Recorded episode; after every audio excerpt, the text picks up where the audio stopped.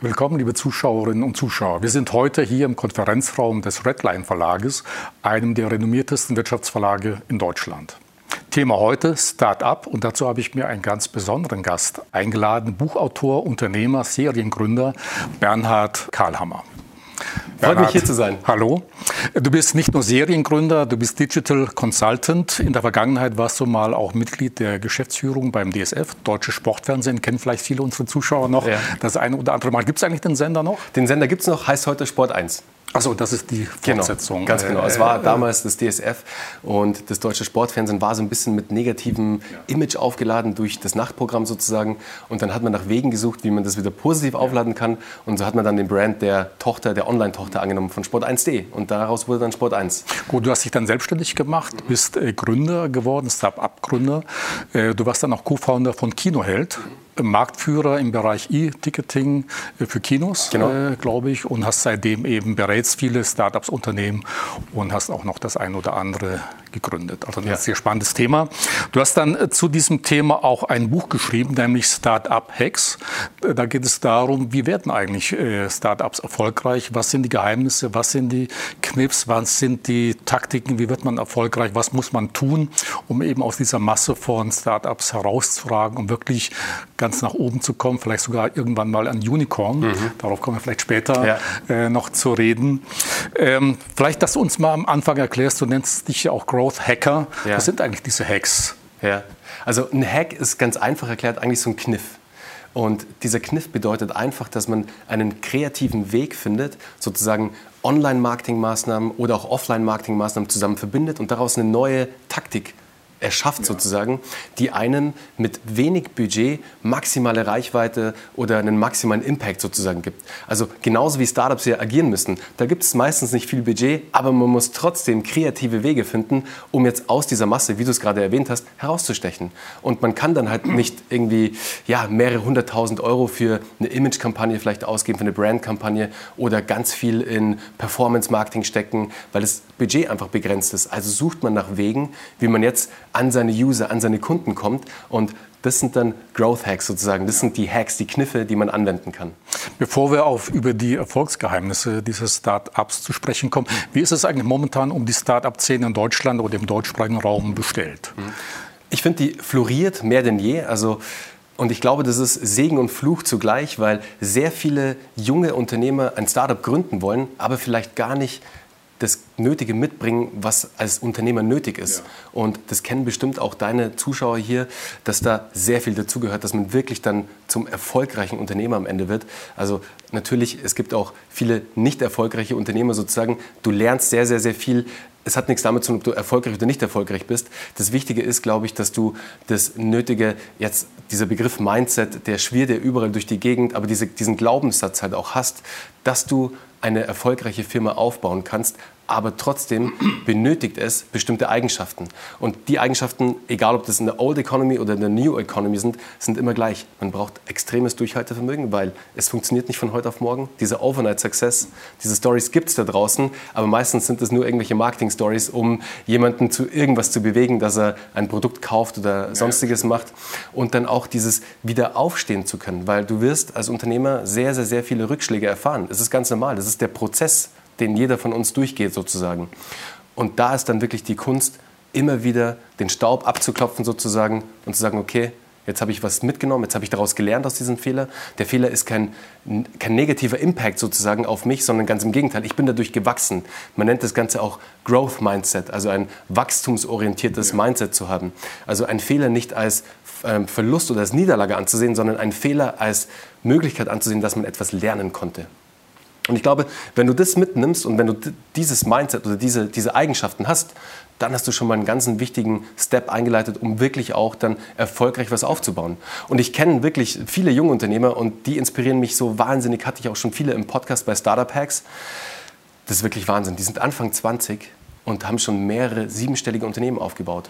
Gebootstrapped, also das heißt ohne externes Kapital, aus der eigenen Kraft heraus. Und das ist wirklich eine Eigenschaft, das zu schaffen, das, da braucht man sehr, sehr, sehr viel Power, sehr, sehr viel Ehrgeiz und sehr, sehr viel Mut, dass das Ganze dann auch funktioniert. Ja. Auf deinen Podcast kommen wir gleich noch zu sprechen. Ja. Da heißt so wie, der, wie das Buch Startup Hacks.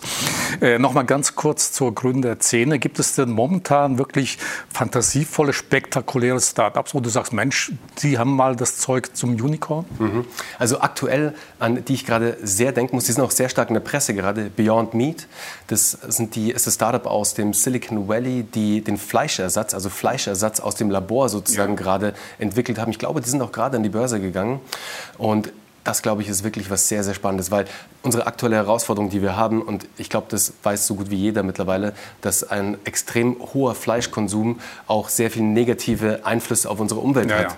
Und wenn wir das in die Hände, also wenn wir das in den Griff bekommen wollen, dann müssen wir daran arbeiten. Und eins ist natürlich diesen Fleischkonsum, vor allem diesen Billigfleischkonsum, der diese Massentierhaltung einfach auch mit sich bringt, dass wir den ein bisschen eindämmen, damit wir dadurch den CO2-Ausstoß Aus, Ausstoß, Entschuldigung, einfach mal ein bisschen senken können, weil natürlich die Massentierproduktion ja dafür verantwortlich ist, dass wir das ist ja der größte Treibhaustreiber sozusagen, der größte CO2-Emissionstreiber. Und was die da machen in, in, in Kalifornien bzw. im Silicon Valley, das finde ich wirklich sehr, sehr spannend, weil das kann wirklich einen extremen Impact auf uns haben, auf die Menschheit haben, auf unsere Gesundheit haben, auf alles, wie sich einfach demnächst die Menschheit entwickeln wird.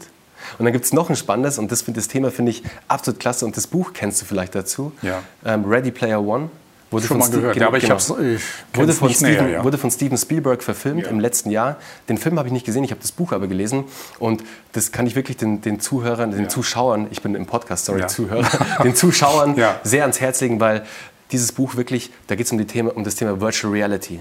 Und die Menschen in dieser Utopie schon fast oder in diesen, die Protagonisten leben in einer Virtual Reality, weil das Leben auf der Erde nicht mehr lebbar ist sozusagen. Es wurde vernichtet ja. durch unser Verhalten. Und diese Virtual Reality, die dort gebaut wurde, die ist das perfekte Ebenbild der damaligen Erde sozusagen. Und der Mensch kann dort sein, genauso wie er will. Er kann in jede Fantasiefigur springen, wie er möchte, etc.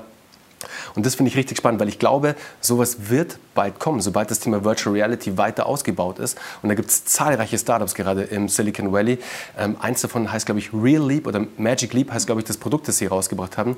Vielleicht hat das der ein oder andere Zuschauer mal gesehen, vielleicht du auch. Das war dieser Clip bei YouTube, wo auf einmal dieser Wal in dieser Diese, Schulhalle ja. rausgesprungen ist und diesen großen Jump gemacht hat. Genau, ja. Genau. Und das, glaube ich, das wird ein ja. sehr spannendes Thema werden. Äh, du sprichst immer vom Silicon Valley. Wie sieht es denn im deutschsprachigen Raum aus? Vielleicht auch für unsere Zuschauer. Unicorn haben wir jetzt ein paar Mal genannt.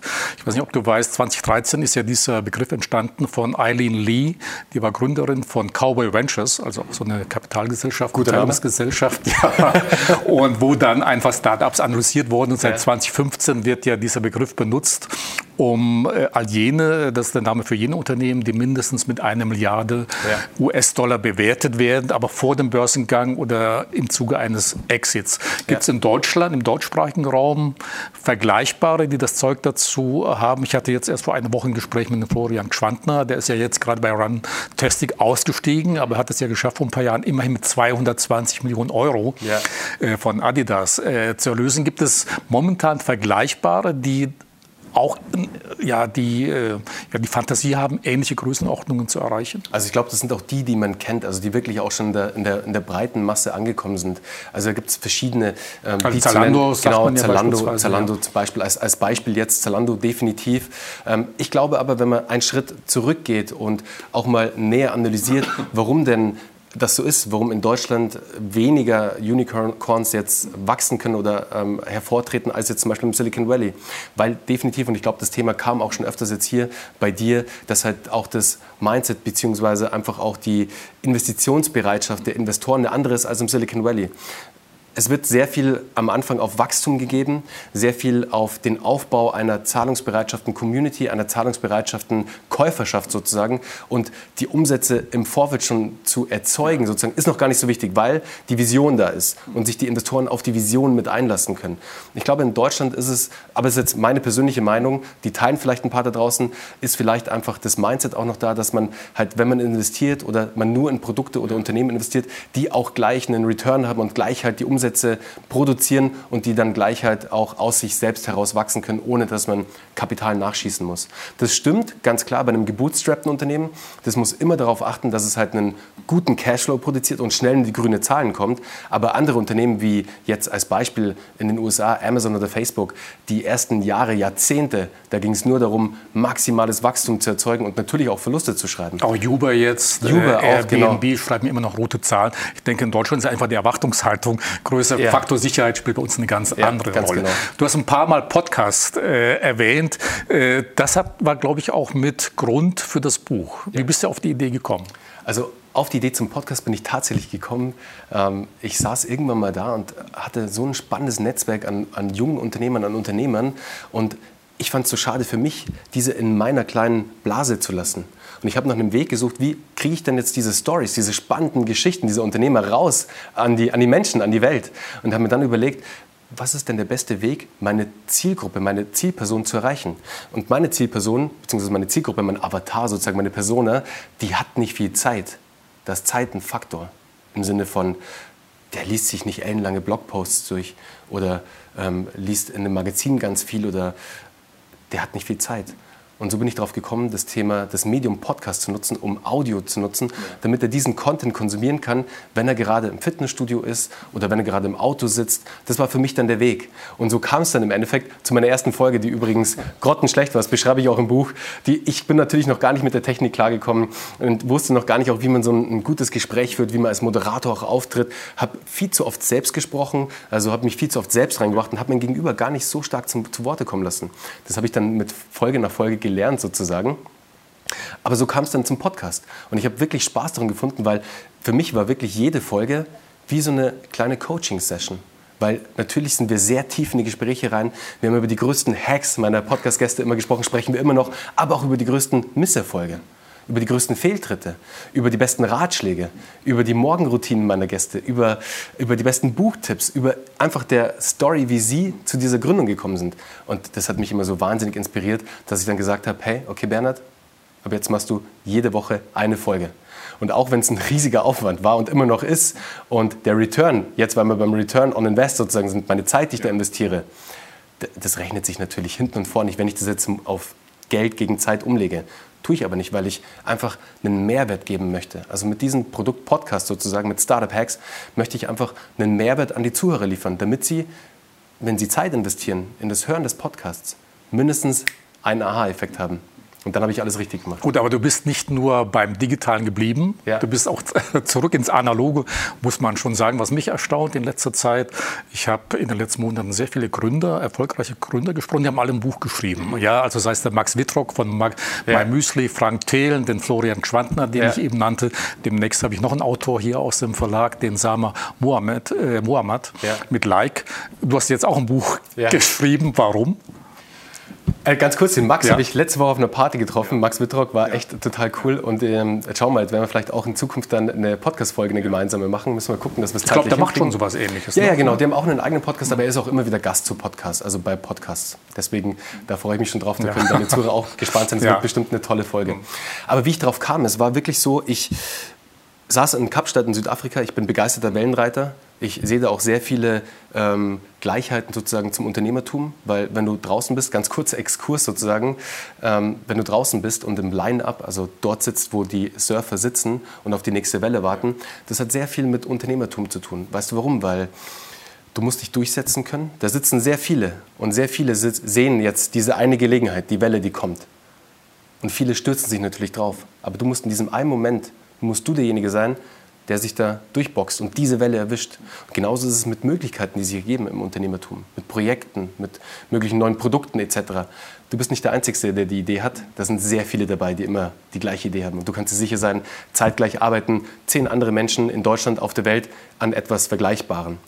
Und dich da durchkämpfen zu können und die Ellenbogen zu haben und auch die, das Mindset sozusagen, diese Welle jetzt zu erwischen, kann man sehr gut vergleichen. Auch mit Timing. Timing ist ja auch eine ganz wichtige Rolle. Nicht nur beim Wellenreiten, auch beim Unternehmertum kommst du mit einem Produkt raus, das deine Zeit voraus ist, dann wirst du keinen Erfolg damit haben. wenn du der Vorreiter bist, der Vordenker sozusagen, dann ist es meistens der, der dann als zweites startet, den Erfolg haben wird. Aber beim Surfen geht es auch stark immer um Timing. Und ich saß dann in Kapstadt, weil ich eben begeisterter Wellenreiter bin und im Winter dann immer einen Zufluchtsort sozusagen suche.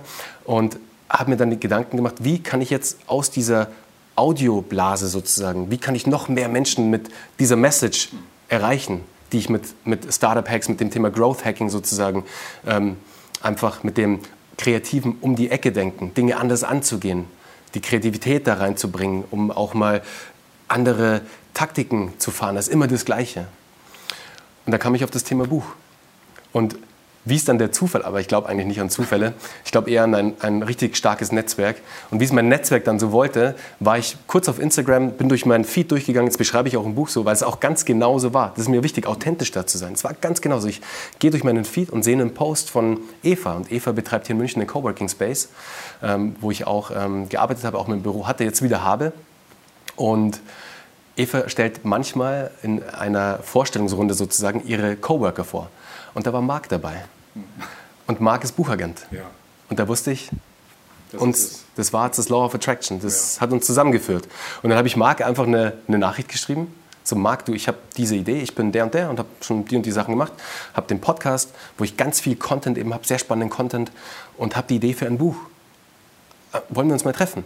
Und Marc hat mir relativ schnell zurückgeschrieben, Bernhard, super Idee, lass uns treffen.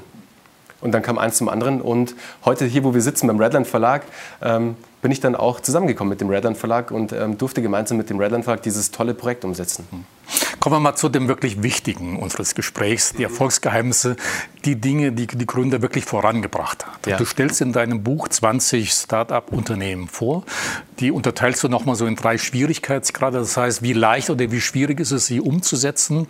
Du beginnst mit Pro-Hacks, Expert-Hacks und die Königsdisziplin, dann Legendary genau. Äh, nennst auch Beispiele, dass wir vielleicht mal je ein, zwei Beispiele nennen. Was haben die Besonderes gemacht, um wirklich erfolgreich äh, zu sein? Ich weiß nicht, ob dir spontan selber welche mal einfallen. Also was mir dann bei den Pro-Hacks äh, gleich ins Auge gestochen ist, ist der Michael Brehm. Mhm. Vielleicht kennt den noch der ein oder ja. andere. Der war ja Co-Founder, Geschäftsführer von StudiVZ. Genau. 2007, 2008 war etwa die Hochzeit und ich glaube, damals gab es ja fast ja, jeder zweite Internetnutzer äh, war ja bei StudiVZ Wahnsinn, ja. Wahnsinn. Äh, gewesen. Ja. Was unterscheidet so ein Michael Brehm von anderen? Ich glaube, ähm, der Michael war da auch ein sehr starker Vordenker mit seinem Team natürlich, die dieses Potenzial dieses sozialen Netzwerkes in den USA erkannt haben und es dann nach Deutschland gebracht haben, aber auf den deutschen Markt angepasst sozusagen. Und dann einfach auch mit den einzelnen Features, die sie da reingebracht haben, mit den, wie sie auch alles benannt haben, da auch einfach den Zeitgeist getroffen haben, einfach, dass sich Menschen mit, aus bestimmten Gruppierungen zu bestimmten Themen einfach versammeln wollen. Und das war, glaube ich, damals der, der große Hack sozusagen von, von Michael und von seinem Team, von seinen Co-Foundern, dass sie es dann wirklich geschafft haben, da ähm, eine Plattform aufzubauen, die diese wahnsinnige Reichweite und Nutzerschaft auch hatte. Und wie du schon sagst, zu dem Zeitpunkt war tatsächlich jeder zweite Internetnutzer oder jeder dritte, ich weiß nicht mehr genau, bei StudiVZ aktiv. Nicht nur angemeldet, sondern aktiv. Ja. Und das ist wirklich Wahnsinn. Also da dachte ich mir auch, Michael, was ihr da geleistet habt, das ist echt schon ähm, echt, eine, echt ein dickes Brett. Gut, der macht jetzt was im Bereich künstliche Intelligenz. Ja, auch sehr spannend. Ja, auch sehr äh, spannend. Irgendwie habe ich gelesen mit KI zum äh, Superverkäufer. Ganz genau, ja. oder so. Du nennst auch andere, was ich noch gar nicht kannte. Roman Rittweger, von dem hatte ich noch gar nichts gehört. Ja, Roman Otto ist Nova. Äh, und zwar hat der Deutschlands erste digitale private Krankenversicherung ja, genau. ins Leben äh, gerufen. Was ist da so das Besondere oder der besondere Hack dabei? Ähm, ich glaube einerseits am Produkt, weil das Produkt natürlich sehr viele ähm, USPs hat sozusagen, die ein ähm, ein, jemand, der sich heute versichern lässt, sozusagen gerne hätte. Wie zum Beispiel halt einen digitalen Arztbesuch machen zu können. Also per Videochat sich mit dem Arzt zu einem Termin zu treffen, dass der eine Ferndiagnose stellt. Das geht natürlich nicht bei allen ähm, Diagnosen, bei allen Krankheiten, aber jetzt, wenn man zum Beispiel ganz basic mit einer Grippe vielleicht zu Hause ist und man ihm die Symptome mitteilt und er kann dann die Diagnose stellen etc. Dass es aber auch einen Concierge-Service gibt, also einen 24-Stunden-Support sozusagen, ein, wie ein WhatsApp-Chat, wo man mit den Ärzten, mit den, mit den Fachkräften bzw. von Ottonova im Austausch stehen kann. Also das ist wirklich Wahnsinn. Aber was Romans großer Hack war, und den finde ich wirklich genial, den kann auch jeder von den Zuschauern auch einfach mal im Internet nachgucken, einfach Ottonova eingeben und Bundestagswahlen, weil Roman und sein Team waren damals vor der Herausforderung, wie machen wir jetzt ganz Startup-like sozusagen unser Unternehmen bekannt außerhalb des Internets. Beim Internet haben sie schon ganz gut geworben, ganz viel, viel Werbung geschalten. Aber wie schaffen wir es jetzt, einen Event, einen Groß-Event für uns zu nutzen? Und da kamen die Bundestagswahlen ins Spiel. Und zwar, was Roman gemacht hat, er hat eine Guerilla-Marketing-Taktik angewandt. Und zwar ist auch ein Growth-Hack, sozusagen ein Offline-Growth-Hack. Ähm, und hat es wirklich geschafft, eine Kampagne zu entwickeln, intern. Die hatten keine externe Agentur. Also es zeigt, wie kreativ diese Menschen da auch sind und sein Team vor allem. Und die Kollegen haben da eine Kampagne entwickelt. Im Stile der einzelnen Parteien haben sie die Gründer auf die Plakate gepackt. Also in den Farben, ja. in der CI. Also ja. es sah wirklich, ja. wenn du das erste Mal so hingeguckt hast, dachtest du, das ist die FDP. Aber war es nicht, weil da war dann ein Mitgründer von Roman, der hat dann einen Kern-USP sozusagen für was Otto Nova steht, ähm, da ganz plakativ auch erwähnt hat. Und unten drunter stand dann klein eben Otto Nova, Deutschlands erste digitale private Krankenversicherung. Und diese Kampagne ist durch die Decke gegangen gegangen. Also die haben die für relativ kleines Geld, die hat natürlich auch was gekostet, aber jetzt nicht Hunderttausende von Euro, haben sie es geschafft, wirklich einen PR-Hack sozusagen zu landen, weil sie auf einmal damit ähm, in den ganzen großen Medien war. Vom Manager-Magazin, Handelsblatt, W&V. Also wirklich, die haben alle diese Story aufgegriffen und das Ganze war dann sozusagen ein ganz schöner ähm, viraler Faktor, der damit ja. reingekommen ist. Äh, ich habe noch einen anderen entdeckt, den äh, Jan äh, Heidmann.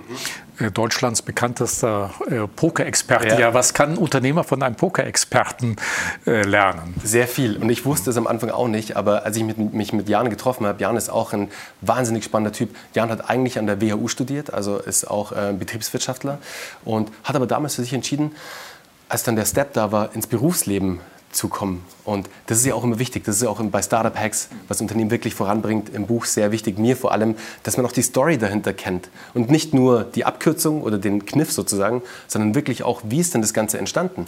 Und Jan wollte damals einfach nicht klassisch wie seine ganzen Kommilitonen in eine Unternehmensberatung oder zu einem großen Automobilhersteller, der wollte Poker spielen. Und es war natürlich nicht so leicht, es seinen Eltern damals zu verklickern. So, liebe Eltern, ich werde jetzt professioneller Pokerspieler. Das fanden die natürlich erstmal nicht so spannend. Ja. Aber als Jan dann immer mehr Erfolg hatte und er sich auch wirklich dann Zeitfenster gesetzt hat, ähm, wo er mit seinen Eltern dann den Deal hatte sozusagen, da testet er es aus innerhalb von einer Europareise und besucht dann verschiedene Casinos und spielt dann Poker. Da war er sehr, sehr erfolgreich.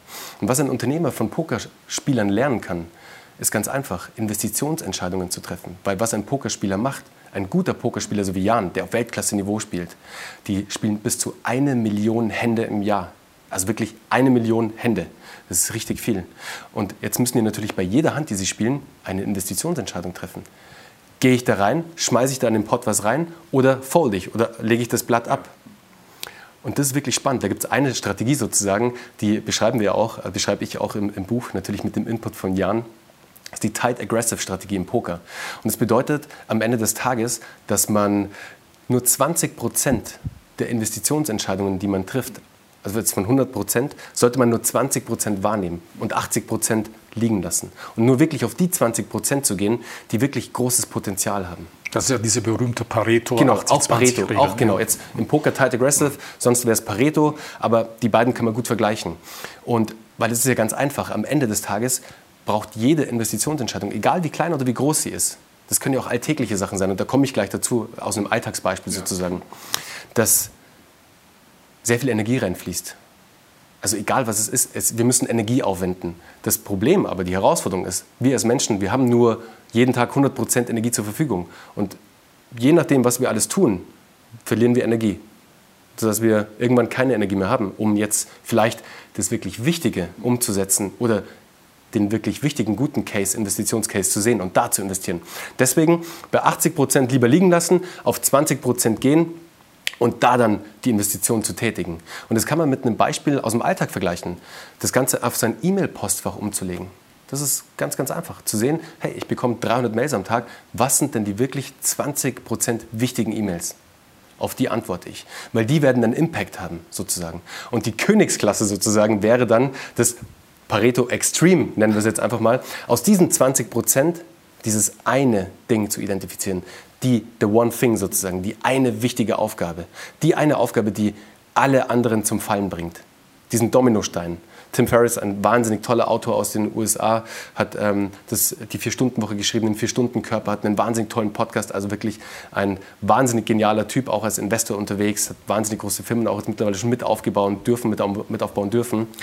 Und der sagt immer, und das war ein Learning auch für mich, identifiziere den einen Dominostein, der alle anderen zum Fallen bringt. Wenn du diesen umschmeißt, dann wird er eine Kettenreaktion auslösen. Und wenn man mit diesem Glaubenssatz sein tägliches Tun angeht, dieses eine Ding zu identifizieren, dann glaube ich, wird man erfolgreicher und Gut. wird mehr Erfolg haben, effektiver aber, arbeiten können. Aber das braucht natürlich auch ein bisschen Erfahrung. Definitiv. Denke ich. Ja, auch äh, der Jan als Pokerspieler wird nicht gleich so begonnen haben. Nein, und das, das ist ja dann die Schwierigkeit bei Startups, da fehlt ja noch jegliche ja. Erfahrung. Also Learning by Doing sicherlich und mehr machen, mehr handeln als große Pläne machen. Ja.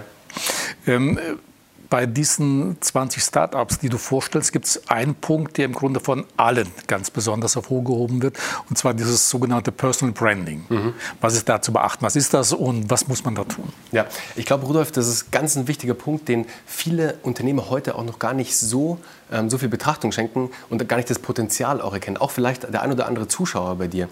Weil es gibt einen Satz, der beschreibt dieses Thema sehr, sehr effektiv und sehr gut. Reichweite ist die neue Währung. Und den muss man wirklich mal kurz sacken lassen, diesen Satz, weil er spiegelt genau wieder, wie es heute läuft. Weißt, du kannst dir entweder Reichweite teuer einkaufen über Kampagnen, über ähm, Marketing, über Performance-Ads, über was auch immer, oder du baust dir diese selber auf. In den sozialen Netzwerken vor allem. Wir haben heute die Möglichkeiten, uns so zu positionieren und uns die Followerschaft, also die Menschen, die uns folgen, die hinter unserer Mission stehen, die sich mit uns identifizieren können, dass die wir einfach als Fans gewinnen, als echte Fans. Und man verliert immer den einen wichtigen Punkt außer Augen. Es sind nicht einfach nur Follower oder einfach nur Fans, sondern es sind echte Menschen, die einem da folgen. Und ja, das dauert natürlich etwas länger, sich diese Reichweite aufzubauen, aber sie ist sehr nachhaltig und vor allem sehr authentisch wenn man hinter dem steht, was man auch tut, was man wirklich in seinem täglichen Tun als Unternehmer tut. Da gibt es wahnsinnig viele Beispiele aus Amerika. Ich glaube, der, der Unternehmer, der das wirklich am, am krassesten macht, ist Gary Vee, also Gary Vaynerchuk, der wirklich in den sozialen Medien ähm, sehr, sehr, sehr präsent ist und sein Personal Brand da wirklich extrem aufgebaut hat. Weil am Ende kaufen, egal ob es B2C oder B2B ist, wir kaufen immer von anderen Menschen. Es ist ein People-to-People-Business. Und ich glaube, das muss man immer im Hinterkopf auch behalten. Und deshalb bietet auch dieser Personal Brand ein wahnsinniges Potenzial, weil im Buch beschreibe ich es am, am Beispiel von, von, Lars Müller, der ein ähm, Nutrition-Brand aufgebaut hat, also ein Nahrungsergänzungsmittelunternehmen. Nahrungsergänzungsmittel. Genau. Und das, die große Herausforderung ist, meistens sind diese Nahrungsergänzungsmittelfirmen gesichtslose Companies. Die haben natürlich einen Brand, die haben eine Marke. Aber wir Menschen wollen ja wissen, wer steht hinter diesem Unternehmen? Wer ist das Gesicht dahinter? Können wir uns mit dem identifizieren? Weil wenn wir das können, dann kaufen wir auch. Und Lars macht das sehr, sehr, sehr gut. Nicht nur er macht, sein ganzes Team macht das Personal Branding, weil er ganz klar sagt, die Menschen kaufen nicht das Produkt, weil sie das Produkt toll finden. Ja, das werden sie auch. Die kaufen das Produkt, weil sie sich mit mir als Unternehmer, mit unserem Team und mit dem Brand, mit der Marke identifizieren können. Also da spielen ganz viele Faktoren zusammen. Und auch nicht, ja, für alle und für alle Konsumenten sozusagen, aber für einen Großteil. Und er gewinnt dadurch auch tatsächlich sehr viele neue Mitarbeiter, weil die sich mit ihm, mit seiner Mission sozusagen identifizieren können und dann für ihn arbeiten wollen. Teilweise für die Hälfte von dem Geld, was sie davor verdient haben. Und das ist wirklich ähm, ziemlich krass. Also da haben wir heute Möglichkeiten, Personal Branding zu betreiben, weil das Internet uns die einzelnen Plattformen einfach die Möglichkeit bietet, wir müssen es nur machen. Das ist eine Frucht, die hängt zum Greifen nah. Wir müssen sie nur pflücken und machen. Und ja, das ist natürlich aufwendig, es braucht Zeit und auch Power, die man reinstecken muss. Energie, sind wir wieder bei der Energie.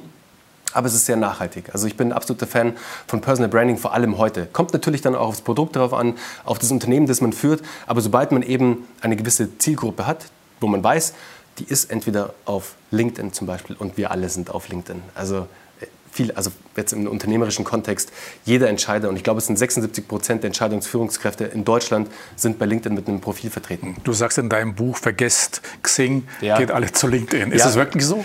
Naja, das ist meine persönliche Meinung und auch das, was sozusagen meine Erfahrungen widerspiegelt. Ja. LinkedIn ist wirklich ein Business-Netzwerk. Das ist ein soziales Netzwerk mit ganz vielen Features, die man auch von vielen anderen Netzwerken kennt, aber mit dem Fokus auf Business. Xing viele Features nicht, die dafür notwendig sind. Dass eine Interaktion entstehen kann etc. Das gibt es ja leider nicht. Und deswegen sehe ich LinkedIn wirklich als das Wachstumsnetzwerk. Bei Xing ist sicherlich unterstützend. Es ist nicht verkehrt, dabei zu sein. Definitiv. Aber vielleicht äh, LinkedIn ein bisschen besser ja. noch eben als Xing. In diesem Zusammenhang, wie wichtig sind denn dann Netzwerke? Und vor allen Dingen, wie baut man sich dann sein Netzwerk auf als Startup? Ja. Man hat ja nicht gleich ein Riesennetzwerk. Ja. Da gibt es viele verschiedene Möglichkeiten, Rudolf. Ich kann dir den Weg sagen, wie ich mir mein Netzwerk aufgebaut habe. Ich hatte davor natürlich schon ein Netzwerk durch meine Unternehmungen, die ich gemacht habe, durch meine Zeit bei Corporates, beim deutschen Sportfernsehen, bei Sport 1 etc. Und den Hack sozusagen, den ich für mich implementiert habe, war das Thema Podcast. Es war einfach den Podcast zu starten, weil, und im Buch gibt es ein Beispiel mit dem Tobias Beck, ist ein wahnsinnig toller Motivations-Speaker. Keynote-Speaker, ja. Genau, ein Keynote-Speaker in Deutschland mit ähm, wirklich ähm, auch wahnsinnig tollen Themen, die inspirieren und auch die Menschen weiterbringen. Also er gibt da sehr, sehr viel Mehrwert an die Menschen weiter. Aber bei dem war es ähnlich. Und ich konnte es in meinem Beispiel dadurch schaffen, mich mit den, wirklich, mit den wirklichen Entscheidern, mit den wirklichen Diamanten sozusagen in der Szene, in der Unternehmerszene, in der Startup-Welt zu connecten und mit ihnen ein Interview zu führen und mich dadurch ganz eng mit ihnen zu verbinden.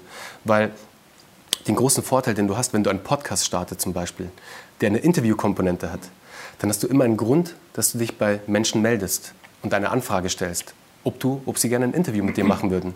Und das ist jetzt kein ähm, hinter, durch, hinter, durchs Hintertürchen-Taktik sozusagen, sondern es ist im Endeffekt packt man die Leute halt beim Ego, weil jeder spricht gerne über sein, über sein tägliches Tun als Unternehmer und tauscht sich gerne mit anderen auch aus und spricht darüber und teilt sich mit natürlich.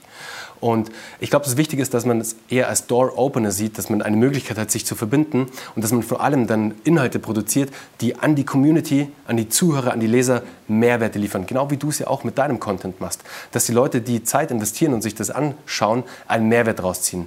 Der Nebeneffekt ist natürlich, dass du eine sehr tiefe Verbindung auf einmal mit diesem Interviewgast hast, weil du sprichst über Dinge, damit spreche ich vielleicht auch gar nicht mit dem Großteil von meinen Freunden übers Scheitern, wann ich das letzte Mal gescheitert bin, wann ich so richtig hingefallen bin. Hm. Das wollen wir nachher noch wissen von dir. ja, genau. Aber hm. weißt du, du ja. tauschst dich über sehr intime Dinge aus. Und es ist dann wirklich oft so, dass man halt sehr fremd erstmal startet, aber nach diesem Interview hat man eine Connection auf einmal, die hätte was anderes, also ein Networking-Event irgendwo, hätte das nie im Leben geschafft. Also das, was du mit einem Podcast erreichen kannst zum Beispiel? Ähm, ich möchte noch zwei Hacks erwähnen, äh, Legendary Hacks, mhm. die Königsdisziplin, wie, so, wie, du sie nennst, also einfach geniale Hacks. Äh, da ist die Pia Poppenreiter. Mhm. Äh, dabei, die hat die App Olala. Mhm. Vielleicht, was ist da das Besondere daran? Ja. Also ich glaube, Erstens, Pia ist eine sehr besondere Frau. Also ist eine wahnsinnig tolle Unternehmerin, ist Österreicherin. Das zeigt auch ihr, ihre Mentalität, weil die Öst also ich mag die Österreicher ja. sehr, sehr gerne. Sie sind einfach cool drauf, sagen wir es mal so. Die ähm, haben nicht äh, die haben nicht den Stock im Arsch, nennen wir es mal so, einfach jetzt mal salopp ausgedrückt. Die sind einfach sehr offen, die kommen, mit denen kommst du schnell ins Gespräch und Pia ist so eine. Die ist wirklich sehr direkt und macht dann natürlich auch die Dinge so und hat für ihre App Olala, das ist eigentlich eine, eine Dating-App im Endeffekt, wo am, am, Schluss die Frau entscheidet, ob sie ein Date mit dem jeweiligen Mann haben möchte ja. und sich dafür aber auch bezahlen lässt am Ende. Ähm, was man jetzt davon halten möchte, ja, es ist, ähm, da kann sich jeder sein eigenes Bild drüber machen, aber sie ist wirklich eine geniale Unternehmerin und sie hat damals einen Hack gemacht, sozusagen einen PR-Hack, einen Event-Hack, wo sie bei einer sehr, sehr großen Veranstaltung in Berlin, einer sehr großen Startup-Veranstaltung, sich sozusagen aufgedockt hat mit ihrem Produkt und identifiziert hat, dass da halt sehr viele Männer sind und das Gut, hat, Frauen eingeladen hat. Genau, dann hat Event, sie ja. Frauen, also Freundinnen aus ihrem Netzwerk eingeladen, die dort dann das Produkt äh, promoted haben. Und bei manchen ist es ein bisschen falsch aufgestoßen. Da gab es dann auch in der Presse ähm, den einen oder anderen, der sich nicht so sicher war, was jetzt das Ziel davon war. Wurde vielleicht auch falsch interpretiert, wie auch immer. Da kann sich jeder selbst sein Bild dann machen, kann man auch ganz viel nachlesen unter dem Hashtag Escortgate sozusagen. Ja.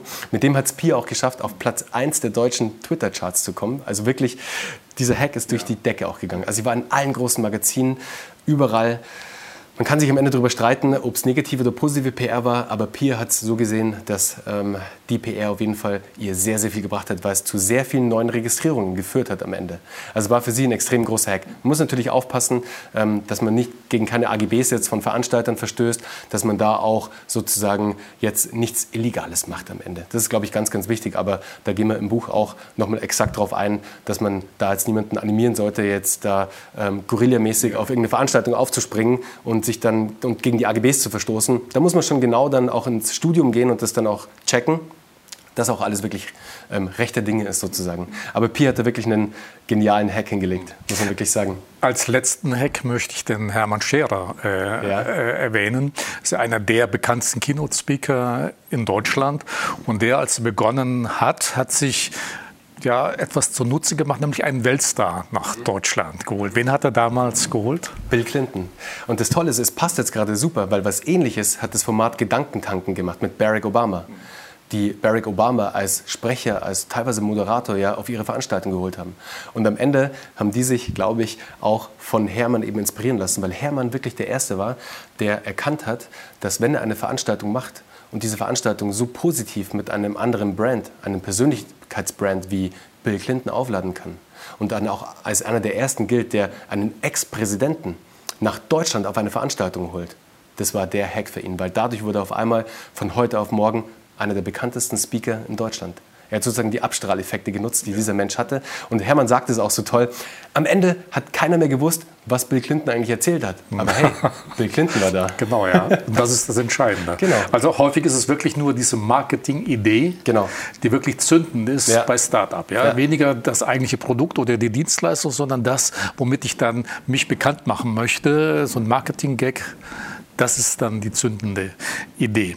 Jetzt bei vielen klappt es ja weniger äh, gut. Äh, das weißt du, glaube ich, aus eigener äh, Erfahrung. Und was machen denn die meisten falsch, die Start-ups? Wir haben eine Scheiterungsquote, habe ich nachgelesen, zwischen 80 und 90 Prozent. Oder 80 Prozent scheitern in den ersten drei Jahren, ja. drei Jahren. Was sind denn so die typischen Fehler? Was machen die grundsätzlich verkehrt? Ich glaube, und das ist auch ein Fehler, den ich selbst begangen habe, weil ich es auch nicht wahrhaben wollte, vielleicht zu dem Zeitpunkt. Es ist vielleicht, sich in den falschen Bereich vorzuwagen, sozusagen. Und mit falschem Bereich meine ich, dass man in, ein, in Bereiche geht, mit denen man sich vielleicht auch gar nicht identifizieren kann. Also für die man keine Leidenschaft hat. Weil am Ende ist es auch die Leidenschaft, die einen antreibt. Habe ich zumindest in meinem Fall gemerkt. Ich war damals mit Styleson, das war auch einer meiner größten ähm, Fehltritte, würde ich jetzt mal sagen, Misserfolge, wobei mich es extrem nach vorne gebracht hat und ich würde diese Zeit nicht missen wollen. Es war ganz, ganz wichtig, dass das so passiert ist. Sonst wäre nämlich auch gar nicht Kino daraus entstanden. Aber nochmal zurück. Ich glaube, dass viele junge Unternehmer oder viele, es gibt bestimmt auch andere Unternehmer, die in Branchen gehen, weil sie da eine Chance sehen. Sie sehen eine Chance, eine Nische vielleicht, die noch nicht bearbeitet wird und denken, da gibt es großes Potenzial. Oh, wenn ich da nur ein Prozent von dem Markt hätte, dann bin ich Millionär. Das ist das falsche Mindset und die falsche Herangehensweise. Weil was wir alle als Unternehmer brauchen, ist, man braucht einen langen Atem. Man braucht wirklich ein langes Durchhaltevermögen. Und das ist nicht der heute auf morgen Effekt. Es ist dieser Prozess, es ist diese Extrameile, die man immer wieder jeden Tag gehen muss. Und wenn man dann nicht die Leidenschaft für eine Branche oder für einen Bereich hat und sich damit nicht identifizieren kann, ich glaube, dann springt man schnell ab und ähm, lässt dann los und geht nicht mehr diese Extrameile, sondern ruht sich, glaube ich, schneller aus. Du sprichst auch von dieser besonderen Get-Rich-Quick-Mentalität. Das ist auch das, was viele Start-ups-Gründer äh, heute denken. Viele sagen ja, okay, jetzt gründe ich und will gleich Seriengründer werden oder denken gleich an den Exit. Man hat dann immer die großen Zahlen vielleicht aus dem Silicon Valley im Kopf. Das kann bei dem einen oder anderen da sein, aber ich glaube nicht, dass das die, die breite Masse so denkt von Gründern. Also ich glaube mittlerweile, das, was ich in meinem Netzwerk mitbekomme, der neue Trend ist wirklich, was Nachhaltiges aufzubauen. Jetzt nicht mehr schnell diesen Exit zu machen, weil, glaube ich, auch viele mittlerweile wissen, dieser schnelle Exit, den gibt es fast nicht. Da gibt es mal wieder gibt's solche Stories, ja, aber dann vergisst man auch, dass das ein Event ist. Und der Prozess, den dieser Unternehmer gegangen ist, bis er dahin gekommen ist, der hat auch Jahre gedauert. Also das gibt es nicht mehr. Und ich glaube, dass wirklich die jungen Unternehmer auch von heute, zumindest die, wie gesagt, in meinem Netzwerk, die wollen alle was Nachhaltiges aufbauen, die wollen einen Impact haben damit, die wollen das Leben ihrer Kunden mit ihren Produkten oder mit ihren Dienstleistungen nachhaltig verändern oder wirklich echte Probleme lösen. Weil nur dann wirst du auch erfolgreich werden, wenn du ein echtes Problem löst, das es gibt. Das ist heute das Entscheidende. Ja. Probleme lösen, genau, nutzen. Genau, ganz genau, nutzen. Äh, schaffen. Genau. Ähm, was zeichnet denn aber dann die erfolgreichen Gründer aus, so an besonderen Eigenschaften dann, was gerade Startups bedenken mhm. sollten? Ich glaube, das kann man ganz gut mit Athleten und mit Sportlern vergleichen. Das ist einfach dieses Durchhaltevermögen zu haben, dieses Wiederaufstehen, dieses Hinfallen, wie vorhin schon erwähnt, den Staub abklopfen, wieder aufstehen und weitermachen. Jetzt nicht lange in wirklich dieses negative Erlebnis sich darauf aufzuhängen, sondern zu sagen, okay, der Fehler, den Fehler habe ich begangen, aber aus dem Fehler habe ich gelernt und was ich garantiert nicht machen werde, diesen Fehler mache ich nicht nochmal. Den habe ich jetzt einmal gemacht und nehme ihn mit, um es beim nächsten Mal besser zu machen. Und ich glaube, es geben viele zu früh auf, beim ersten Mal, beim zweiten Mal, beim dritten Mal hinfallen. Und Rudolf, ich bin schon sehr oft hingefallen und echt, habe mir oft blutige Nasen auch geholt. Aber hey, es heilt alles wieder und ähm, man muss sich halt erholen und diesen inneren Antrieb aber auch haben, dass man wirklich auch, dass man es wirklich auch zu 100 Prozent will und nicht Gründen des Gründenwillens sozusagen. Was mir noch aufgefallen ist in deinem Buch, fast alle Gründer, und man muss sagen, im Grunde alle, die du auch nennst, ähm, legen ganz bestimmte Routinen an den äh, Tag, die ich glaube ich sonst ein Mittelständler äh, aus der Old Economy bisher weniger gezeigt hat. Was sind diese Routinen, die die meisten machen, die du ja auch teilweise ja. umsetzt? Also eine Routine, die sich wirklich durch alle Interviews zieht, ist das Thema Meditation. Das Thema Meditation und ich muss wirklich dazu sagen, seitdem ich das Thema Meditation in mein Leben integriert habe, schaffe ich es, Fokus besser, gezielter zu richten weil diese Übungen ja dafür da sind und du meditierst dir selber, wir haben ja im Vorgespräch schon darüber gesprochen, du schaffst es dich mal aus der Situation herauszunehmen. Einfach, ob es jetzt zehn Minuten sind, und das empfehle ich eigentlich jedem, wenn er mit der Meditation anfängt, schon drei tiefe, bewusste Atemzüge ändern deinen kompletten State of Mind, also deinen kompletten Zustand sozusagen. Du holst dich vielleicht aus einer schnellen Situation mal raus und wirst langsamer. Extrem wichtig. Und das schafft die Meditation. Du holst dich aus dieser Situation raus und als Unternehmer bist du ja ständig am, da rattert es die ganze Zeit in deinem Kopf. Du selbst bist immer unterwegs, also immer auf dem Sprung sozusagen. Und da schaffst du es, dass du wirklich mal zehn Minuten dich rausnimmst und zehn Minuten versuchst, fokussiert einfach an nichts zu denken und dich auf deine Atmung zu konzentrieren. Und das ist am Anfang echt schwer, weil wir alle haben den sogenannten Monkey Mind, diesen Affen, diesen kleinen Affen im ja, Kopf, der immer von einem Gedanken zum nächsten springt und uns irgendwas in den Kopf legen will. Und den mal kurz abzustellen, ist gar nicht so leicht. Aber durch die Meditation kommt man nach und nach hin und kommt dann in diesen Flow und schafft es dann wirklich, seinen Fokus gezielter einzusetzen. Und ich habe da großes Glück, weil meine Frau Anna ist Yoga- und Meditationslehrerin und hab da, sitzt sozusagen an der Quelle. Aber es gibt mittlerweile so viele Apps da draußen, die einem da helfen. Mit denen habe ich auch angefangen und das ist wirklich sehr zielführend und es zieht sich wirklich durch alle Interviews durch. Also jeder von denen meditiert oder hat zumindest mal meditiert. Also es ist wirklich sehr, sehr spannend. Ja, was ich auch erstaunlich fand, gerade auch bei jungen Gründern, jeder liest Bücher. Mhm. Ja, alle deine Gründer, die du hier vorstellst, äh, geben einen Buchtipp äh, ab. Auch das war für mich erstaunlich, aber ich denke gerade dann auch für junge Menschen Motivation, doch häufiger wieder mal in etwas Analoges zu gucken oder sei es dann auf einem Kindle, äh, was auch immer. Du liest ja auch selber. Was wäre denn jetzt dein besonderer Buchtipp beispielsweise? Oh, da gibt es da gibt's so viele, Rudolf. Aber ich glaube, das Wichtige ist, ja. Mhm. ich, ich, ich hole ganz kurz aus und dann sage ja, ich dir meinen Buchtipp. Okay. Den empfehle ich auch jedem. Also ja. wirklich, das ist auch mein, ja. eins meiner Lieblingsbücher. Ich glaube, das Wichtige am Thema Buch ist, es kommt dann ganz davon, was du liest. Aber natürlich Biografien von anderen Unternehmern, die sind wahnsinnig inspirierend. Und die zeigen halt auch diesen Prozess des Unternehmertums. Und ich glaube, da kann man sich so toll inspirieren lassen und da kann man sehr, sehr viel mitnehmen. Jetzt unabhängig von Fachbüchern und Romanen, die auch wichtig sind, dass man da auch mal wieder ein bisschen andere Impulse aufnimmt, außer halt immer dieses ständige, macht es so, macht es so, macht es so, sondern wirklich da auch einfach mal den Prozess von einem anderen Unternehmer sieht von einem anderen Unternehmer sieht, wie er es geschafft hat. Das inspiriert wahnsinnig. Also ich bin ein absoluter Fan von Richard Branson zum Beispiel. Ja. Lieb seine Bücher. Ähm, finding, ja. Genau, finding my, finding my Virginity, Losing My Virginity fand ich super. Shoe Dog steht hier auch, habe ich glaube ich auch gesehen hier irgendwo. Ähm, War es zumindest bin mir gar nicht mehr sicher, mhm. aber draußen glaube ich. Ja. Shoe Dog, auch ein super, super Buch vom Gründer von Nike. Ähm, auch super, super spannend, weil das auch zeigt, boah, der stand an so vielen Punkten in seinem Leben, wo, er eigentlich, wo es eigentlich schon vorbei war. Aber er hat dann nochmal den letzten Angriff gestartet und dann hat es geklappt. Aber mein Buchtipp ist ähm, von Jonah Berger, heißt der Autor, und das Buch heißt Contagious. Why Things Catch On. Und da geht es darum, wie schafft man es, Mundpropaganda im digitalen Zeitalter zu erreichen.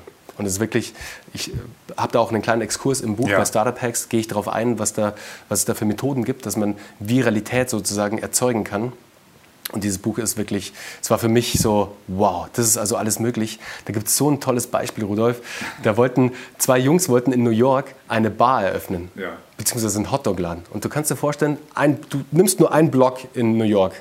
Da gibt es wahrscheinlich 200 Bars und 200 Hotdog-Läden. Also die Chance, dass du erfolgreich wirst mit deinem Hotdog-Laden, die ist wahrscheinlich so. Also sehr, mussten sehr klein, sie sich ja. was einfallen lassen. Und was haben die gemacht? Die haben einen Hotdog-Laden aufgemacht oder eine Bar, ich weiß nicht, ob es andersrum war, auf jeden Fall diesen Laden eröffnet und in diesen Laden haben sie eine Telefonzelle reingestellt mit einem Telefon, das du anrufen konntest. Ja. Und wenn du diese geheime Nummer kanntest, die du anrufen konntest, dann durfte man auch. Dann hat auf der anderen Leitung jemand abgenommen. Ja dann musstest du einen Code noch nennen und auf einmal ging eine geheime Tür auf und auf einmal standest du in einer geheimen Bar in New York. Und du kannst dir vorstellen, das hat sich wie ein Fegefeuer rumgesprochen auf einmal. Die haben keinen Cent in Marketing investiert, die haben diesen Hack implementiert sozusagen, der ging dann viral. Alle haben darüber gesprochen, weil jeder wollte und da gibt es einen so einen Trigger, nennt man das Ganze, einen so einen, ja, so einen Punkt, wo man ansetzen kann. Und das ist im Endeffekt dieses Informationsverhalten, also dieser Status. Weil was macht es jetzt, wenn ich dir sagen würde, wow, Rudolf, ich kenne eine Bar, da kommst du nur rein, wenn du den geheimen Code sagst, den ich dir jetzt nenne. Dann denkst du von mir gleich, wow, der Bernhard, der ist ziemlich, der ist ziemlich krass. Also der hat einen, wahrscheinlich, ist der sehr elitär da irgendwo ja, ja. unterwegs. Genau, und das ist dann einer dieser Trigger. Und den erklärt eben Jonah Berger in seinem Buch sehr gut, wie du das implementieren kannst in Kampagnen. Einen Punkt möchte ich noch erwähnen, äh, weil ich denke, du nimmst ihn als selbstverständlich an, weil du auch so wirkst, nämlich Begeisterungsfähigkeit. Mhm. Also ich sehe dir an, man merkt sicherlich auch unsere Zuschauer, du lebst das, was du tust. Ja, du bist authentisch. Diese Begeisterungsfähigkeit brauchen sicherlich oder braucht sicherlich auch ein Start-up-Gründer. Äh, Nur kann man das überhaupt lernen? Äh, ich glaube, das ist eine sehr wichtige Eigenschaft und die können wir noch an Punkt 1 dranhängen sozusagen, die Begeisterungsfähigkeit, jemand anderes von deiner Vision zu überzeugen. Weil wenn du das nicht kannst als Gründer, dann wirst du A, kein Team aufbauen können, die du dafür überzeugen kannst, dass die auch für deine Idee brennen und B, auf der anderen Seite auch keine Investoren überzeugen können oder keine Kunden überzeugen können. Weil wenn du nicht brennst für das, was du tust, wie sollen denn dann andere dafür brennen? Das funktioniert ja nicht. Und wie du Begeisterungsfähigkeit lernen kannst, dann sind wir jetzt wieder bei dem Thema, wenn du keine echte Leidenschaft für dieses Thema hast, dann wirst du wahrscheinlich diese Begeisterungsfähigkeit auch nicht ausstrahlen können. Hm. Ähm, wir kommen so ein bisschen Richtung Schluss, schon weil uns auch ein bisschen die Zeit äh, wegläuft, Bernhard. Ähm, Im letzten Kapitel oder in einem deiner letzten äh, Kapitel deines Buches äh, gibt es auch einen wirklich ja, ganz äh, grandiosen Tipp. Ich meine sogar einen sehr anspruchsvollen äh, Tipp, wie man erfolgreich werden kann. Du formulierst, wie man in nur zwölf Monaten zu einer profitablen Wachstumsmaschine wird, die nicht mehr aufzuhalten ist. Also das hört sich schon ganz, ganz äh, groß an. Beginnen wir dann mal mit einer ganz einfachen Geschichte in Anführungszeichen. Viele wollen ja, wie macht man dann die Marke insgesamt bekannter? Ja, ohne großes Investment und wie erreiche ich damit auch gleich möglichst viele Menschen. Mhm. Also ich glaube, auf Punkt 1 einzugehen, ist halt erstmal die Reichweite aufzubauen, also diese potenziellen Interessenten aufzubauen. Und da sind wir wieder bei dem Punkt jetzt von davor, glaubwürdig deine deine Glaubwürdigkeit nach außen zu transportieren, über Personal Branding zum Beispiel, dass du Personal Branding dafür nutzt, die ersten, den ersten kleinen Kreis aufzubauen, einer loyalen Community sozusagen, dann kannst du aber auch Sachen wie Crowdfunding zum Beispiel nutzen. Da geht es auch im Buch ganz stark darum. Alex Kral von einem tollen Modelabel aus München haben das genutzt, dass sie nicht nur die Finanzierungssumme, die sie gebraucht haben für ihr erstes Produkt aufgebaut haben, sondern eine loyale erste Community. Weil was geschieht natürlich, wenn sie jemanden überzeugen können, in ihr Produkt zu investieren, dann ist es ein Fürsprecher der ersten Stunde. Und der wird alles dafür tun, dass da, wo er gerade investiert hat, sozusagen, dass andere auch noch investieren. Sprich, der wird aktiv, proaktiv in seinem Netzwerk andere davon überzeugen, da auch mitzumachen. Und das ist, um es erstmal rauszubringen an die breite Masse. Ja. Das ist schon mal ein ganz, ganz ein wichtiger Punkt sozusagen. Und dann der andere große wichtige Punkt, um wirklich sein Startup zu einer profitablen Wachstumsmaschine aufzubauen, das mir auch ganz sehr, sehr am Herzen liegt und extrem wichtig ist, ist das Thema Mentoring, das Thema Mentoren. Weil was mir damals bei Kinoheld extrem geholfen hat, und das beschreibe ich auch ausführlich im Buch, war, dass ich einen Mentor an meiner Seite hatte, der mir immer wieder sozusagen in den Hintern getreten hat und mir genau gesagt hat, wann ich was tun muss, damit ich erfolgreich werde und damit das Projekt auch zum Erfolg geführt wird. Deswegen glaube ich oder bin der festen Überzeugung, dass das Thema Mentoring und Mentorship für einen Startup-Unternehmer extrem wichtig ist. Dass er sich Menschen sucht, die diesen Weg schon gegangen sind, die diese Erfahrungen schon gemacht haben. Und da hast du ja auch in deinem Netzwerk, deine Zuschauer, das sind ja alles Unternehmer, das sind Mittelständler, das sind, die haben tolle Unternehmen aufgebaut. Und das würde ich mir wünschen, dass da vielleicht auch diese Unternehmer, da auch Zeit mit Startups teilen, ihre Zeit mit Startups teilen und ihnen Mentorship geben, Mentoring geben von dem, was Sie sozusagen schon erlebt haben, was Sie für ähm, Erfahrungen gemacht haben. Ja, ich denke, das sind ganz wichtige Das sind ganz, ja. ganz wichtige, ganz viele Punkte dabei. Und genau aus dem Grund, weil ich halt gesehen habe, es ist auch nicht so leicht, einen, einen Mentor zu, an einen Mentor ranzukommen oder einen Mentor zu bekommen, einen Mentor zu haben, das ist nicht für jeden möglich, habe ich die zehn besten Mentoren aus meinem Netzwerk und die zehn besten Experten sozusagen vereint zum Startup Hacks Accelerator, also ein Accelerator-Programm erschaffen, wo du diese Mentoren an deine Seite holen kannst. Zum Thema PR, zum Thema Sales, zum Thema Online-Marketing, zum Thema Design Thinking, Mindset, ähm, Meditation, also alle wichtigen Punkte sozusagen, wo immer ein Experte, ein Mentor da ist, der dem Unternehmer, und das muss nicht immer ein Startup-Unternehmer sein, das ist auch für andere Unternehmer, trifft es auch zu, weil die auch irgendwo an Grenzen stoßen. Man kann nicht alles wissen. Und vielleicht hat man vor allem zum Anfang, zum Start seiner Company, hat man auch nicht die Mitarbeiter, nicht die Vielzahl dieser Mitarbeiter, die Experten, die dann genau einfach dieses Fachwissen mitbringen. Und dann muss man sich das halt von außen holen. Das ist ja ganz normal. Aber ich glaube, wenn man das schafft, einen Mentor für sich begeistern zu können, dann schafft man es auch zu einem höheren prozentualen Satz sozusagen, ähm, nicht zu diesen 80 Prozent zu gehören, die in den ersten drei Jahren scheitern. Aber eine Marke bekannter zu machen ohne großes Investment wirklich möglich? Ja, ist definitiv möglich. Genau mit diesen Taktiken, die bei Startup Hacks eben beschrieben werden. Weil das war mir wichtig. Weißt du, es gibt ja das ein zentraler Satz bei den Pro Hacks und der heißt In the absence of big budgets, Startups learned how to hack the system. Und das bedeutet am Ende nur, hey, ich bin Startup und ich habe kein Budget, ich habe kein Geld oder zumindest nicht viel. Wie schaffe ich es jetzt, meine Firma nach außen zu tragen, dass sie bekannt wird, dass sie sichtbar wird, dass sie Reichweite erzeugt? Und da sind wir bei dem Thema Growth Hacking.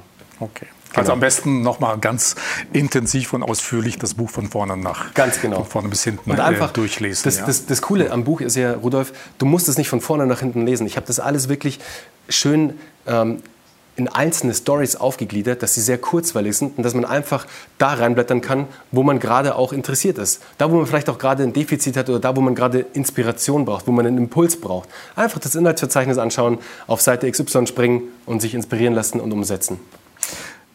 Zwei letzte Fragen, sehr persönliche Fragen an dich, Bernhard. Zum einen, äh, du warst erfolgreich, bist nach wie vor sehr erfolgreich, auch die ein oder andere Niederlage erlebt. Was treibt dich denn persönlich an? Was ist deine Motivation, jeden Tag wieder zu sagen, okay, und das wird ein ganz toller Tag? Ja. Das ist jetzt sehr was Persönliches und das teile ich eigentlich auch nicht mit vielen Menschen, aber ich habe es dir im Vorgespräch schon, schon erzählt. Ich glaube, also in meinem Falle kommt es darauf an, wo ich herkomme. Und ich komme aus einer Arbeiterfamilie, wir hatten nie viel Geld, meine Eltern haben sich früh scheiden lassen und es war nie viel Geld da. Und ich habe dann relativ früh schon selbst lernen müssen, wie komme ich an Geld. Und ich glaube, das hat mich schon, das hat mein, meine Glaubenssätze, mein Mindset sozusagen jetzt auf Neudeutsch geformt, dass ich selbst dafür verantwortlich bin, Dinge umsetzen muss damit ich erfolgreich werde und mich nicht auf andere verlassen kann oder sollte, sondern selbst für meinen eigenen Erfolg verantwortlich bin und auch selbst immer wieder ran muss und selbst ja, mir die Hände schmutzig machen muss sozusagen, dass ich ähm, erfolgreich bleibe, werde und nicht dahin zurückgehe, wo ich war. Weil nicht erfolgreich sozusagen oder kein Geld hatte ich früher, das will ich heute nicht. Wobei es mir da auch gar nicht so um, den, um das Monetäre, um das Geld geht, überhaupt nicht, sondern eher, wie jetzt auch mit dem Accelerator, anderen Menschen helfen zu können, anderen Unternehmern helfen zu können, Mentoring anzubieten, auch wenn es manchmal vielleicht für einen Unternehmer gar nicht so leicht ist, das auch anzunehmen. Aber wir haben es vorher auch schon gehabt. Bei Sportlern ist es das Gleiche. Ohne einen Mentor, einen Topathlet, ohne einen Mentor, ohne einen Coach, würde der, könnte der gar nicht die Ergebnisse abrufen, die er abruft. Weil man braucht diesen Impact von außen. Und ich selbst habe auch Coaches, ich habe auch einen Coach. Jetzt kurz bevor wir jetzt unser Gespräch hatten, hatte ich gerade mein Coaching mit meinem Coach. Ja. Und der hat wieder so viele innere Blockaden bei mir gelöst. Einfach Glaubenssätze, die ich selbst hatte. Spiralen, die sich aufgebaut haben, die totaler Quatsch sind. Und dann kommt dann so, stellt er einfach die richtige Frage, ich beantworte sie selbst und sage dann, na klar, warum habe ich das überhaupt gedacht? So ein Quatsch. Bernhard, letzte Frage. Was ist das Wichtigste, das andere Menschen über Bernhard äh, Karl Hammer wissen sollten. Ich will auch den Hintergrund sagen, den einen oder anderen Gesprächspartner hatte ich auch immer wieder mal diese Frage gestellt.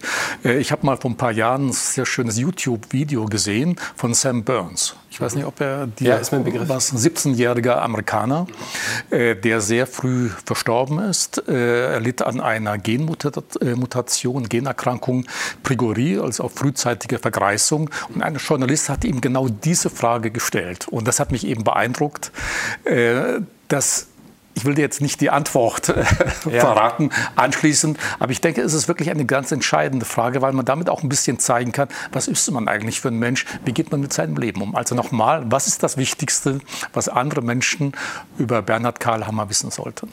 Also ich glaube, so sehe ich es zumindest, ist, dass ich mein Umfeld Mehrwerte geben möchte, also Value transportieren möchte, im Sinne von einen positiven Impact auf ihr Leben zu haben mit den Dingen, die ich mache. Egal, ob es jetzt der Podcast ist, egal, ob es das Thema Mentoring ist, egal, ob es das Buch ist, egal, auch wenn wir nur zusammen sprechen. Es ist mir wichtig, dass ich dir mit den Erfahrungen, die ich gesammelt habe, einen nachhaltigen Impact geben kann, einen, nachhaltigen Mehrwert, der dich weiterbringt in der Herausforderung, wo du gerade steckst. Das ist vielleicht genau der Punkt, der mir extrem wichtig ist, da auch einen, einen Fußabdruck in deinem Leben vielleicht hinterlassen zu können. Dass du danach dir denkst, nachdem wir gesprochen haben, wow, der Bernhard, der hat jetzt wirklich mit dem, was er mir gerade gesagt hat, einen Knoten gelöst, einen wirklich positiven Impact auf mein weiteres Tun haben können.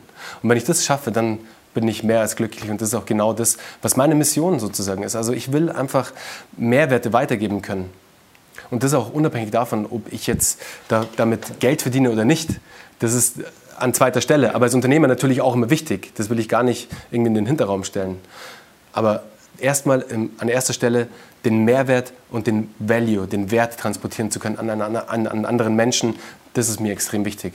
Und das würde ich mir wünschen, wenn das andere Menschen von mir denken, dann habe ich alles erreicht, was ich mir vorstellen kann. Also da kann ich dir schon mal positives Feedback geben. Es hat mich gefreut, dass wir uns kennengelernt haben, mich auch. denn wir sehen uns heute äh, das erste Mal und es hat sich gelohnt, dass wir miteinander gesprochen haben. Auch ich habe eine ganze Menge dabei gelernt. Vor allen Dingen ein Satz hat mir bei dir gut gefallen. Das hat mir persönlich mit unserem äh, geschäftlichen Umfeld, dass du gesagt hast, Reichweite ist alles. Ja, denn ich einer meiner Geschäftspartner, der Raimund, der weiß jetzt, wen ich meine, der sagt mir auch immer, Mensch, wir machen Newsletter beim Digitalen Wirtschaftsclub, eine Million jeden Monat Reichweite, das ist das Entscheidende, darauf müssen wir uns konzentrieren. Also insofern freue ich mich, dass du das im Grunde bestätigt ja. hast. Herzlichen Dank. Zum Schluss will ich dir aber verraten, was Sam Burns geantwortet hat. Und dieser junge Mann, ein Jahr später, nach diesem Interview ist im Übrigen verstorben, der hat gesagt, das, was das Wichtigste ist, was Menschen über mich wissen sollten, ist, dass ich ein sehr glückliches Leben führe.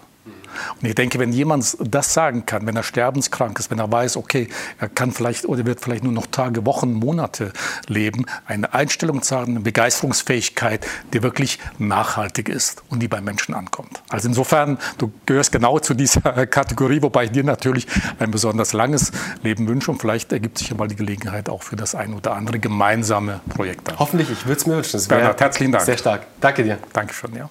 Ja, liebe Zuschauer, zum Schluss nochmal der Hinweis auf das Buch von Bernhard, Startup Hacks, bei Redline Verlag. Und im gleichen Atemzug natürlich genauso wichtig sein Podcast.